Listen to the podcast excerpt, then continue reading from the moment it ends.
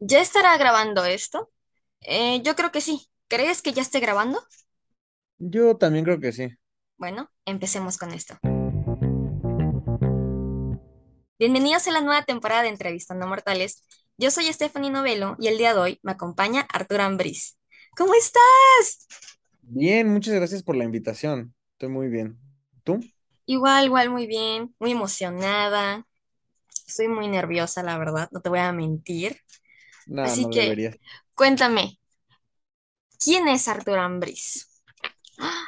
Fuerte, directo. Eh, pues mira, yo soy uno de los directores del estudio de animación mexicano llamado Cinema Fantasma.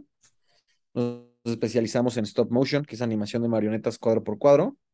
Y también soy uno de los creadores, junto con mi hermano, de la serie Sustos Ocultos de Frankelda para HBO Max. Este grande tenemos el día de hoy. ¿Cómo te adentras en el stop motion? Mira, em, desde que mi hermano y yo éramos muy chicos, nos encantaba contar historias, nos encantaba hacer obras de teatro, contar cuentos, leerlos, dibujar a nuestros personajes favoritos de la de las películas, pero sobre todo nos gustaba coleccionar juguetes y los jugábamos mucho hasta el punto de destrozarlos o cambiarles la cabeza o algo así. Y pues el stop motion simplemente es una continuación profesional de esos juegos, donde tienes juguetes y cuadro por cuadro los mueves y haces que actúen y que tengan voz, que bailen. Entonces, para mí el stop motion simplemente es eso, es la profesionalización de una vida de puros juegos. Una duda personal que tengo es ¿por qué stop motion en lugar de una animación 2D o una 3D CGI? Cuéntame, Claro. ¿por, por qué el amor al stop motion? Em, lo que pasa con el stop motion es que te requiere trabajar físicamente con objetos, agarrar muñecos y animarlos y fotografiarlos. Y es por eso que te digo que, que siempre quisimos como vivir de jugar ju- con juguetes. A la par, esto se une a que la carrera que estudiamos fue la licenciatura en cine y televisión. Entonces, em, ahí aprendimos a iluminar una escenografía, cómo hacer un plano detrás de otro, eh, trabajar con la óptica de la cámara. Y el stop motion nos permite aprovechar todo lo que aprendimos en la carrera. Si hiciéramos 2D o 3D, sería como que casi, casi empezar desde cero. Entonces, pues nuestros gustos son cinematográficos.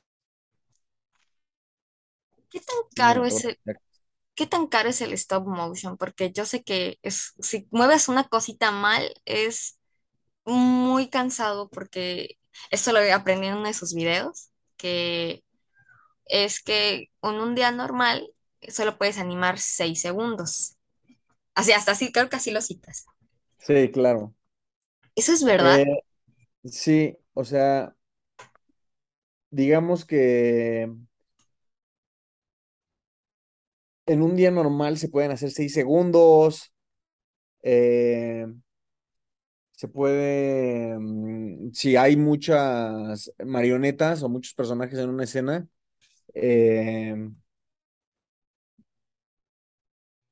no sé, hasta podrían ser tres segundos por día, así de lento es.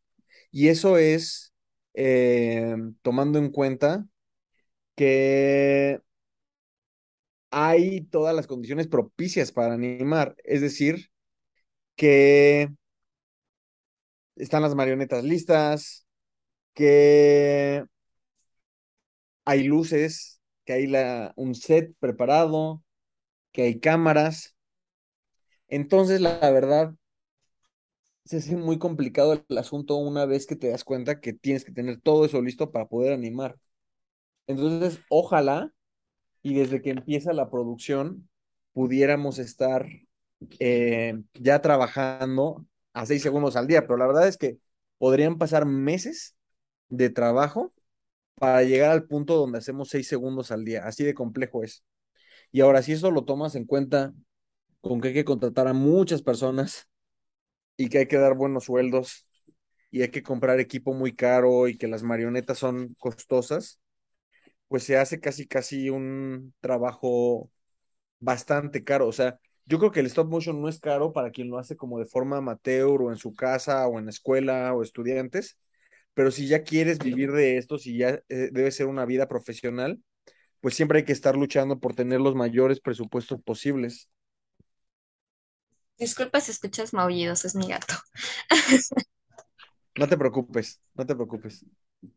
Y cuéntanos, ¿cómo inicias con tu primer corto, con su primer corto de stop motion? ¿Cuál fue ese?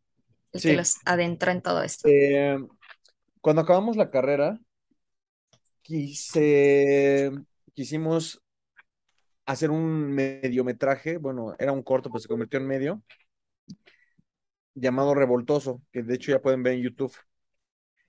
Y creímos que nos íbamos a tardar seis meses y que iba a durar cuatro minutos. Y nos tardamos cinco años y duró, em, ¿cuánto fue en total? Acabó durando 31 minutos. Entonces, la verdad es que sí estuvo muy, muy, muy extremo. Eh, ese fue el primero, Revoltoso, lo pueden ver en YouTube. La gran ventaja con Revoltoso es que le fue muy bien en el circuito de festivales. Entonces, pues nos dio mucha fama, bueno, dentro del medio. Nos ayudó a como crear un nombre del estudio, una reputación. eh, empezaron a llegar contratos y desde esa época ya empezamos a trabajar eh, de la mano de Cartoon Network. Entonces, todas nuestras relaciones actuales, todo nuestro panorama, todo lo que hemos logrado ha sido por hacer ese buen primer corto. Aquí eh, ya había escuchado noticias y es que gracias a ese corto eh, llegaron a un es un, es un director de cine. Creo que ya sabes, pero hay que dar suspenso. Sí. A un director de cine que los rumores dicen que huele a hot case por alguna razón. No sabemos a qué se debe. Mira, los rumores son falsos, lo puedo confirmar. No, no me digas eso. Tenía esa pregunta preparada más adelante. ¿De que verdad? sí, es que mira, No, te voy a decir cuál ha sido mi experiencia. Mi experiencia con Del Toro, bueno, sí, el, el que nos ayudó fue Guillermo Del Toro. No voy a hablar de su olor. Ah, A, a lo que huele, huele voy a es a que, no, que mira, voy a hablar de su olor indirectamente. A lo que voy es que Guillermo ha llegado tan lejos, justo él no tiene la personalidad de alguien, o sea, de hot cakes, porque Del Toro es muy duro y muy severo y muy fuerte, exageradamente fuerte. Lo sé porque me ha abrazado y cada abrazo es como para destrozar la columna, o sea, la imagen que hay de Guillermo de que es eh, amable, tierno y dulce es en parte cierta, pero a la vez ha logrado lo que ha logrado porque es un destructor, es un, es un luchador, o sea, es un aniquilador. Por eso te digo que quería decir eso de él. Y sí, lo que pasa con Del Toro es que él nos ayudó bastante eh, a poder financiar este cortometraje de Revoltoso.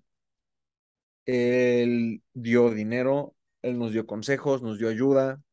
Y desde entonces hemos sido más que colegas, amigos, ¿no? O sea, como que ha estado al pendiente de nosotros. Hace como tres meses nos invitó a desayunar. Estuvimos con él tres horas.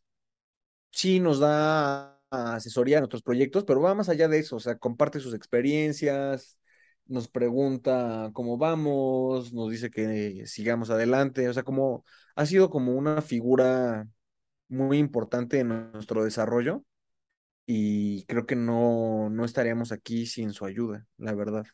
Y algo que nos ha dicho mucho es que la integridad se nos nota a dos milímetros de distancia, o sea, que, que, que confía como en nuestro criterio artístico y humano, y pues ya teniendo esa herramienta, pues nosotros como que eso nos da licencia a seguir adelante y hacer lo que queremos hacer. Coméntame, ¿cuál fue su reacción de ambos o del equipo que tenían detrás cuando Del Toro les dijo, pues vamos, vamos a ver? Pues mira, yo me acuerdo que, si no mal recuerdo, yo me puse a dar marometas en el jardín.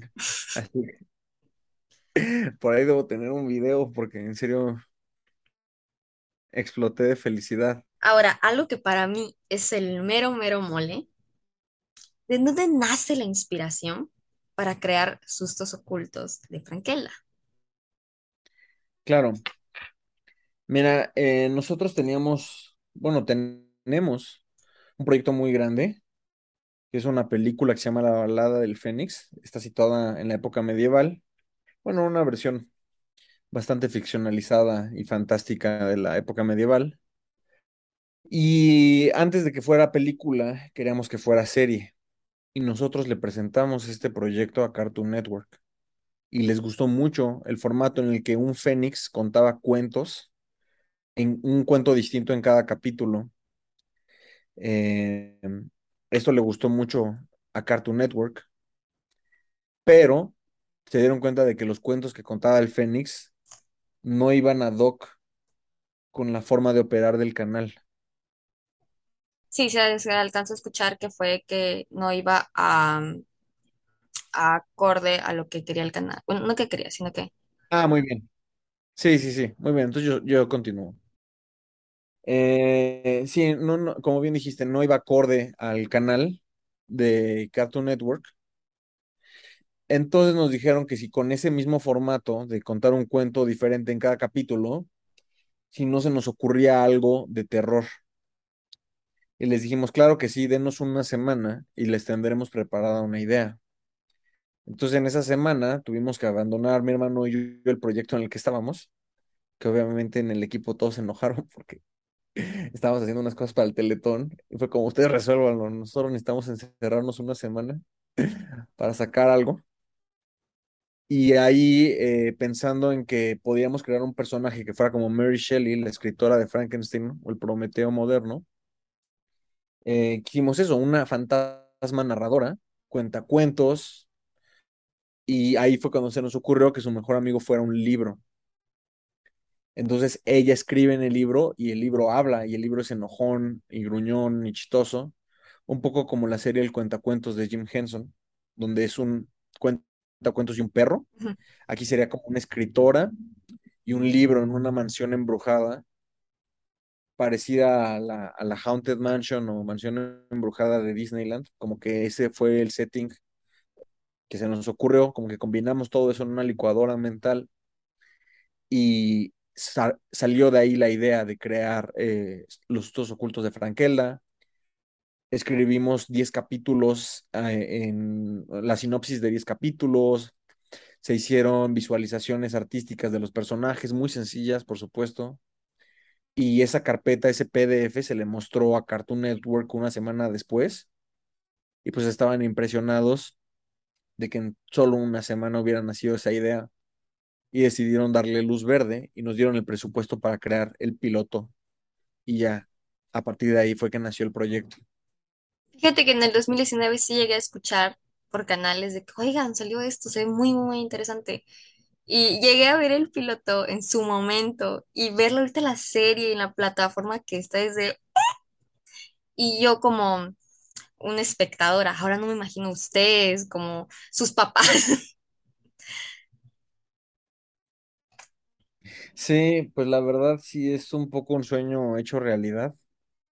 Ha sido mucho trabajo para llegar a este punto, muchos fracasos, muchos errores, em, pero sí, más que el hecho de que haya llegado al canal de HBO Max o a la plataforma, lo que me llena de satisfacción es ver que a la gente le gustó, que se identifiquen con los personajes, los dibujan, se disfrazan de ellos, los han hecho inclusive en marioneta, en versión animatronic.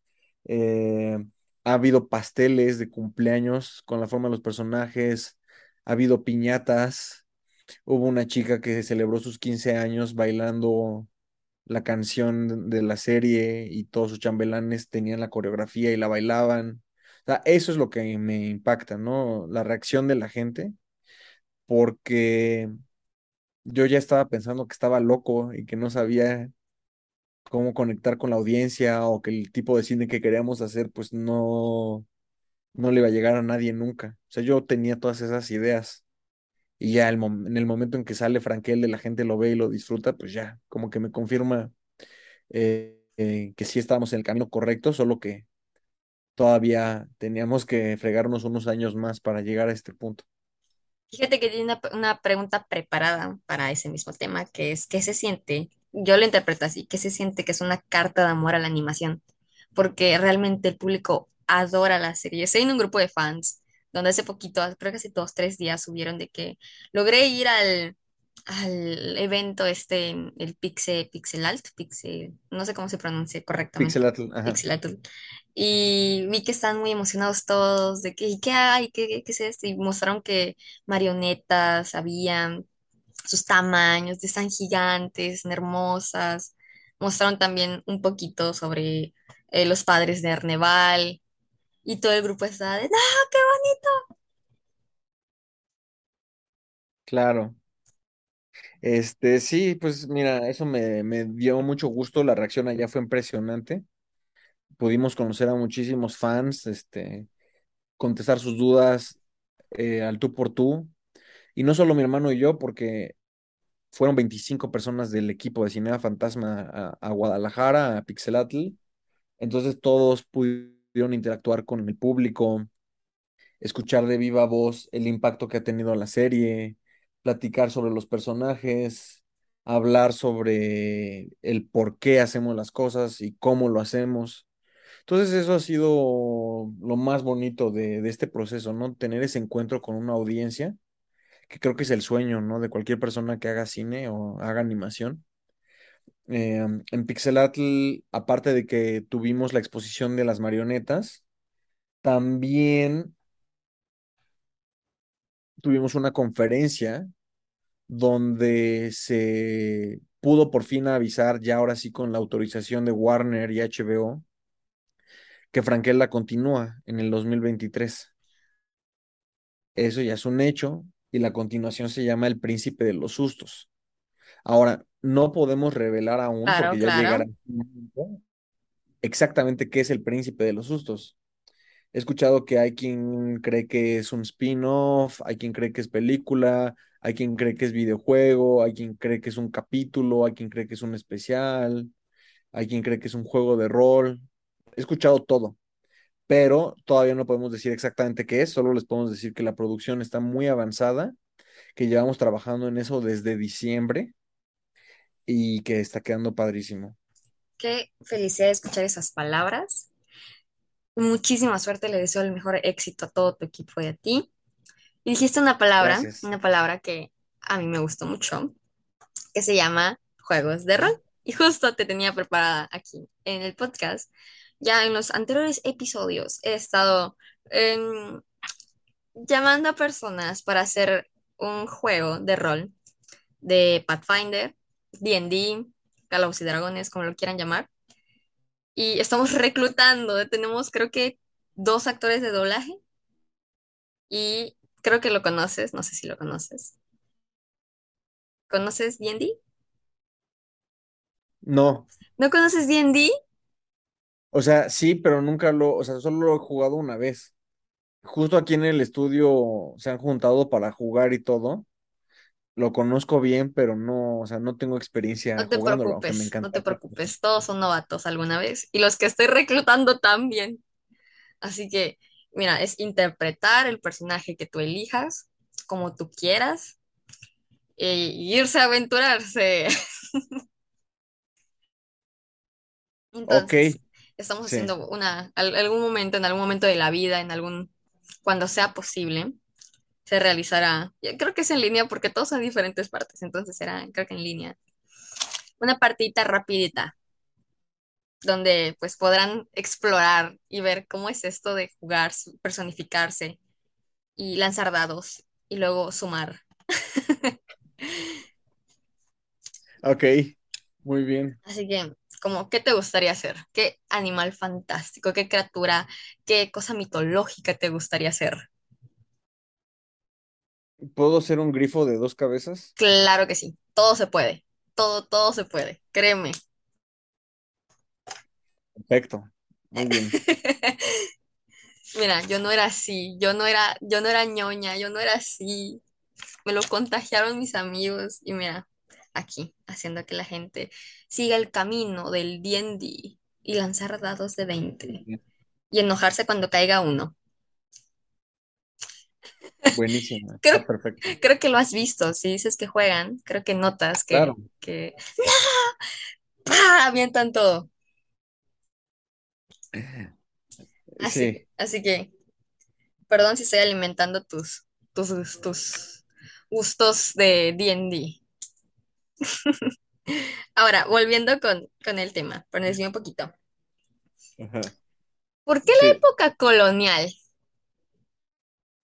¿Por qué no an- anterior o una antes, una después? Pero, pero eso no es, o sea, como que nos saltamos lo de D&D o... Es que más adelante vamos a hablarlo, vamos a extendernos a, vamos a crearte aquí y vamos a ponerle nombrecito. Ok, este, perfecto. Eh, mira, la... el- el Frankelda justamente está situado en 1865. O sea, me parece que Francisca, espero no equivocarme, pero creo que nace en 1856. Entonces hay fragmentos de la historia que están situados en eh, 1865 y otros que están situados como en el 75, más o menos. O sea, tenemos como esas dos líneas del tiempo, cuando Francisca es niña y cuando es adulta. Y lo que quisimos fue, pues, adaptar la historia a un contexto histórico mexicano, como porque no nos gusta cuando todo es genérico.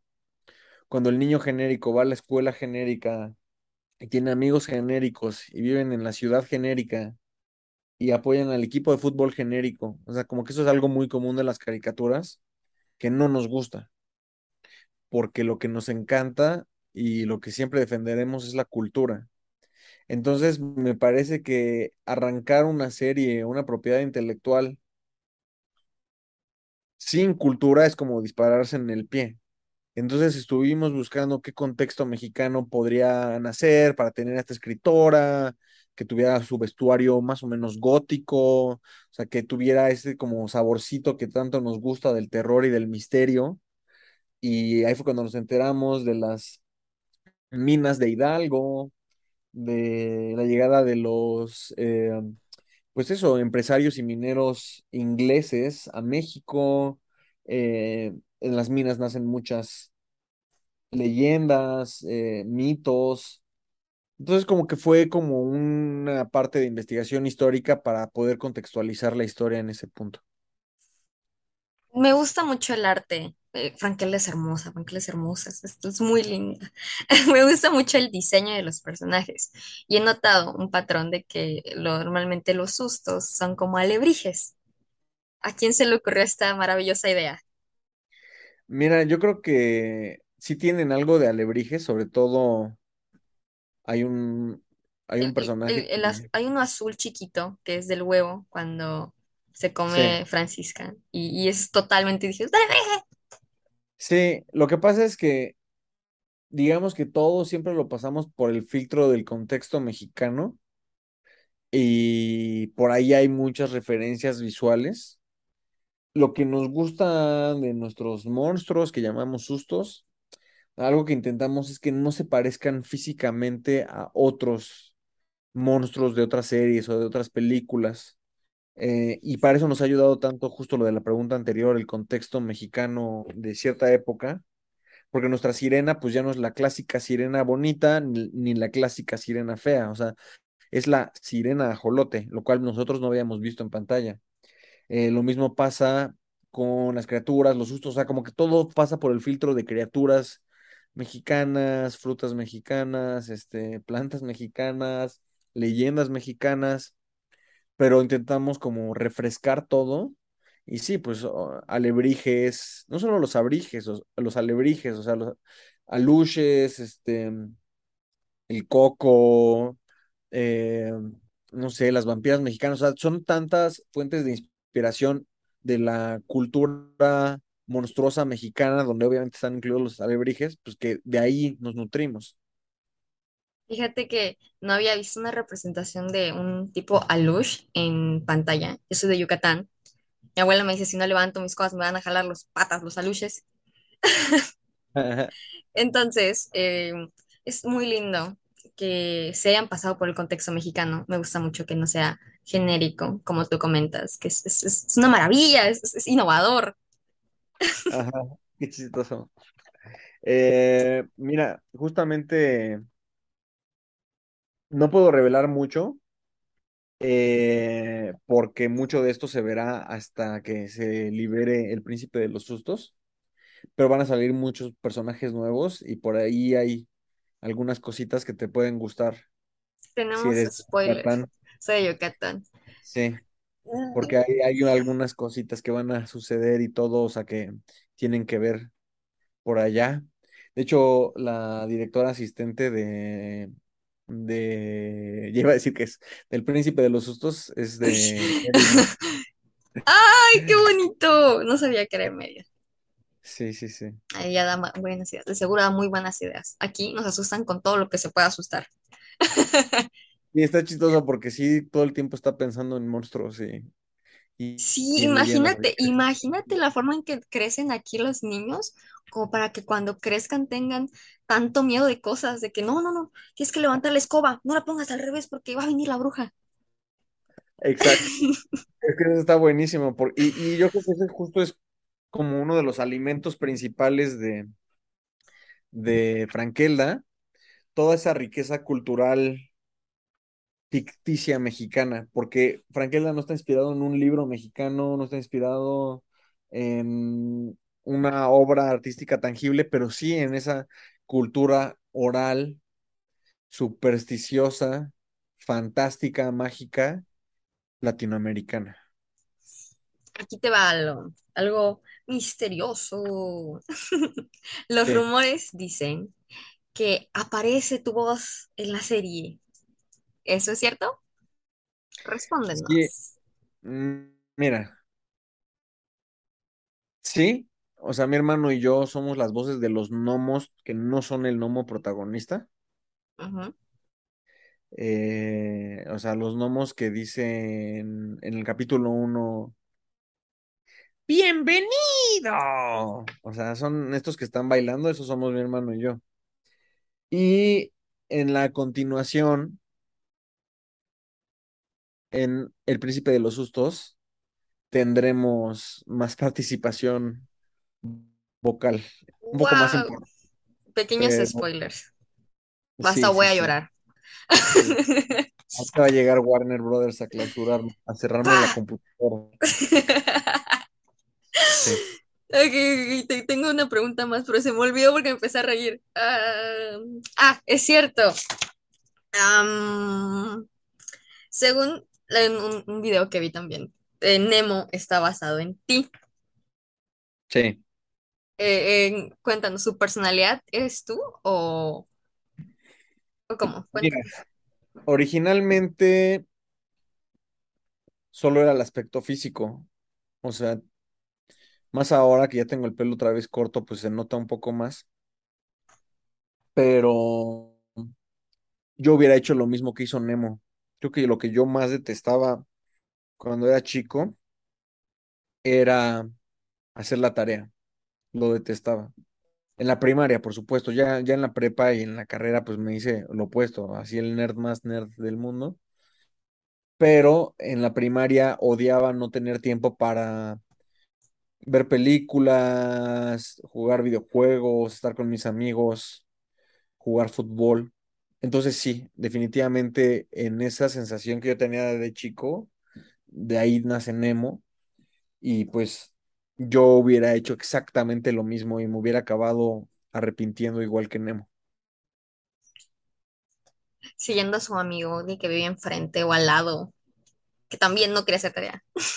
Igual, fíjate que yo igual, por, por ir a jugar, ir a, ir a comer tierra, yo hubiese hecho todo. Igual, yo igual. ¿Qué se siente ver el lugar donde empezaron y ver todo el trayecto que hicieron hasta el día de hoy? Mira, yo sí intento, o sea, es un esfuerzo consciente el dar gracias, el sentirme orgulloso y el entender cuánto hemos crecido, porque la verdad es que es muy estresante dirigir un estudio de animación en México. Hay demasiados obstáculos y muchas veces me frustro y muchas veces me desmotivo y muchas veces me cuestiono si vale la pena seguir adelante. Pero entonces tengo que cerrar los ojos, respirar y pensar en todo lo que se ha logrado y eso pues me da energía para seguir adelante y seguir pues venciendo los obstáculos.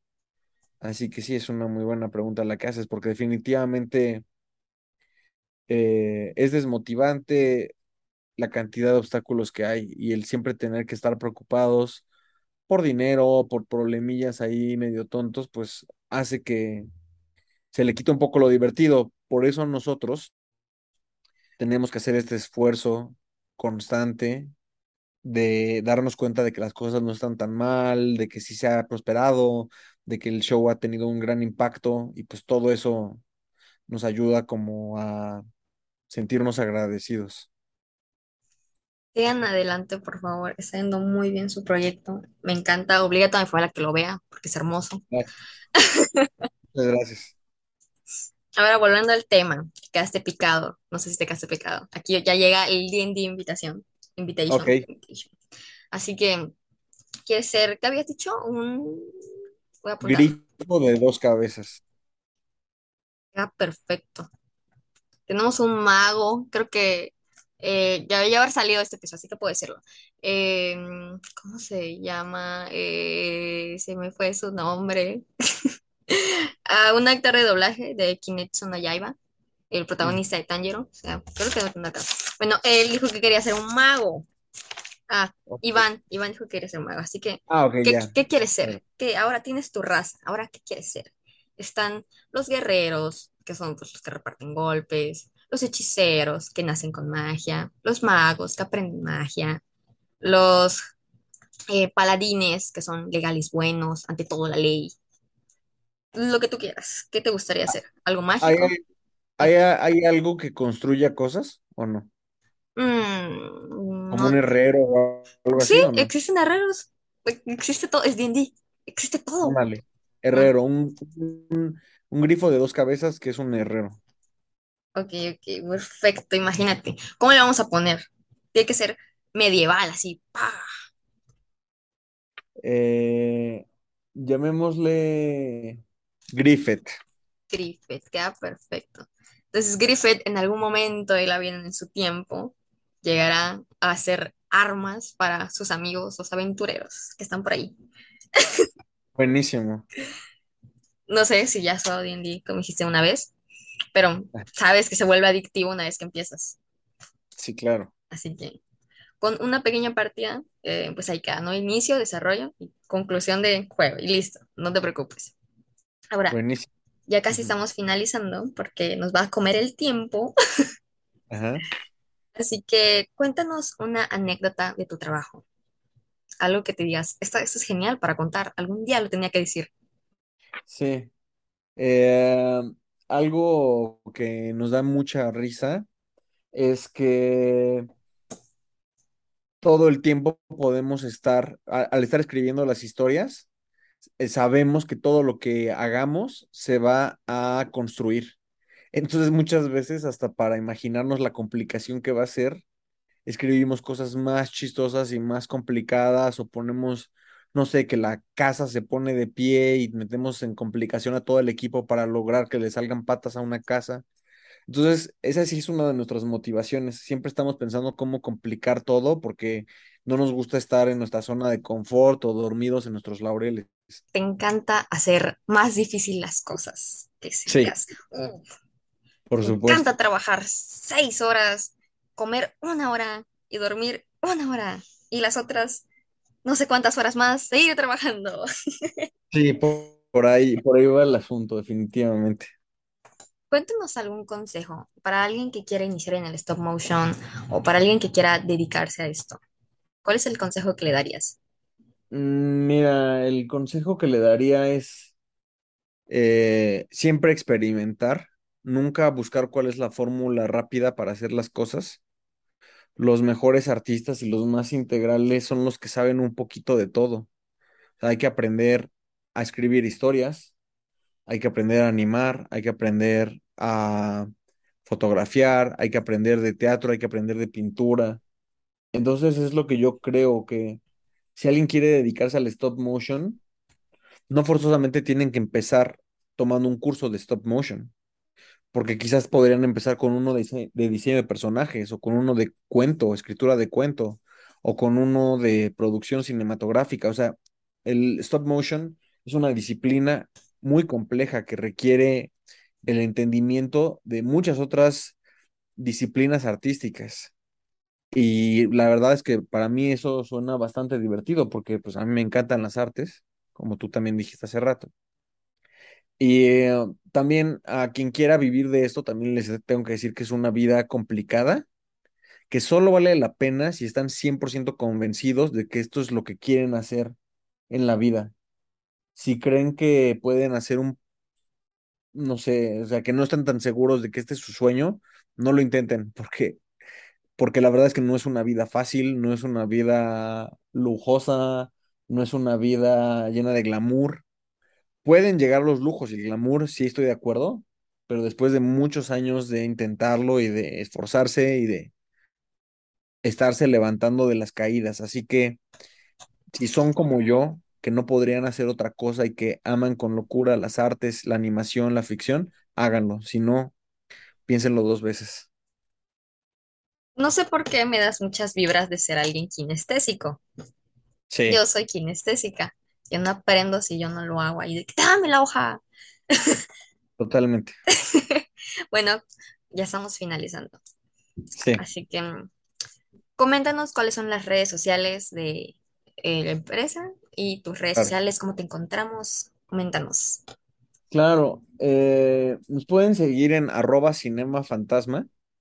Así estamos en Facebook, Instagram, TikTok, Twitter. Me parece que en YouTube estamos como Cinema Fantasma Official, o sea, como oficial, pero con doble F. Y yo en Instagram estoy como arroba no quiero dormir, lo cual fue un grave error porque dice el dicho en latín nomen est omen, que significa tu nombre es tu destino. Ahora por eso no duermo. ¿Cuántos años tenías para haber hecho ese Instagram? Pues yo creo que estaba en la carrera, sí, estaba, o sea, yo tenía Era algo 19 años. sarcástico, ¿no? Era como, uy, Sí, exacto. O chance no quería dormir en esa época, pero ahorita sí quiero y ya no puedo. por favor, suéltame hago. Instagram, déjame dormir. No, fuera de broma, casi me duermo, voy al volante, lo cual es muy peligroso, pero bueno. Mi amigo de arquitectura duerme Ah, dos horas diario desde que entró a la universidad, pero exacto, quiere ser ingeniero. Quiere ser ingeniero, quiere ser arquitecto.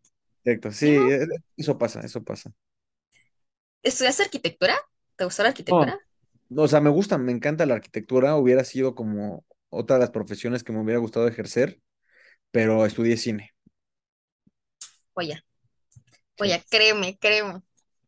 A ver, entonces ya para finalizar, el día que llegues a Mérida, o lleguen con, con Roy si quiere venir, o con quien quieran, o con tu amiga esta, ¿cómo era? La- no sé si es directora de diseño, creo, la que es de. Mérida, la que es de Mérida. Ah, no, es directora asistente, Ah, directora asistente, el día que quieran. Ajá. La, la invitamos también. Vamos a comer marquesitas, vamos a comer frijol con puerco. No sé qué te ha platicado de la comida yucateca, pero lo que tú quieras, te invitamos a comer aquí Va, perfecto, muchas gracias. en la época que sea. Si vienes en noviembre, un pip, un vaso de reina, delicioso, padrino. Buenísimo, muchas gracias por la invitación. De verdad, Sí créeme, créeme. Está muy bonita para mí.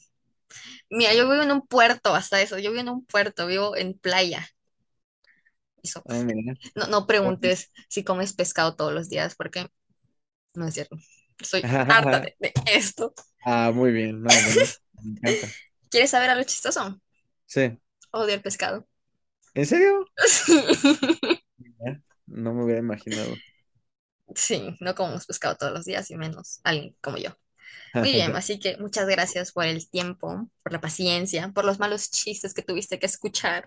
No, para nada, estuvo muy divertido. Te agradezco el tiempo y pues gracias por eh, ayudar a que se difunda la existencia de sustos ocultos de Frankelda.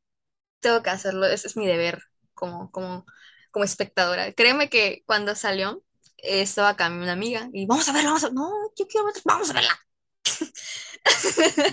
Acaba de salir, acaba de salir. Entonces, este, era primero de noviembre, creo, 29 de octubre, algo así, 31 de octubre que se acaba de dormir. Y, y la obligué el acento, vamos a verla. Y, y quedó más enamorada ella que yo. Imagínate. Ah, qué padre. Me da muchísimo gusto. El Maito igual. El Maito le gusta hacer cosas de, plas de plastilina. Entonces, Ajá. cuando vio que existía la posibilidad de hacer algo a través de sus monitos de plástico, quedó Claro. Ah, qué. Me da muchísimo gusto.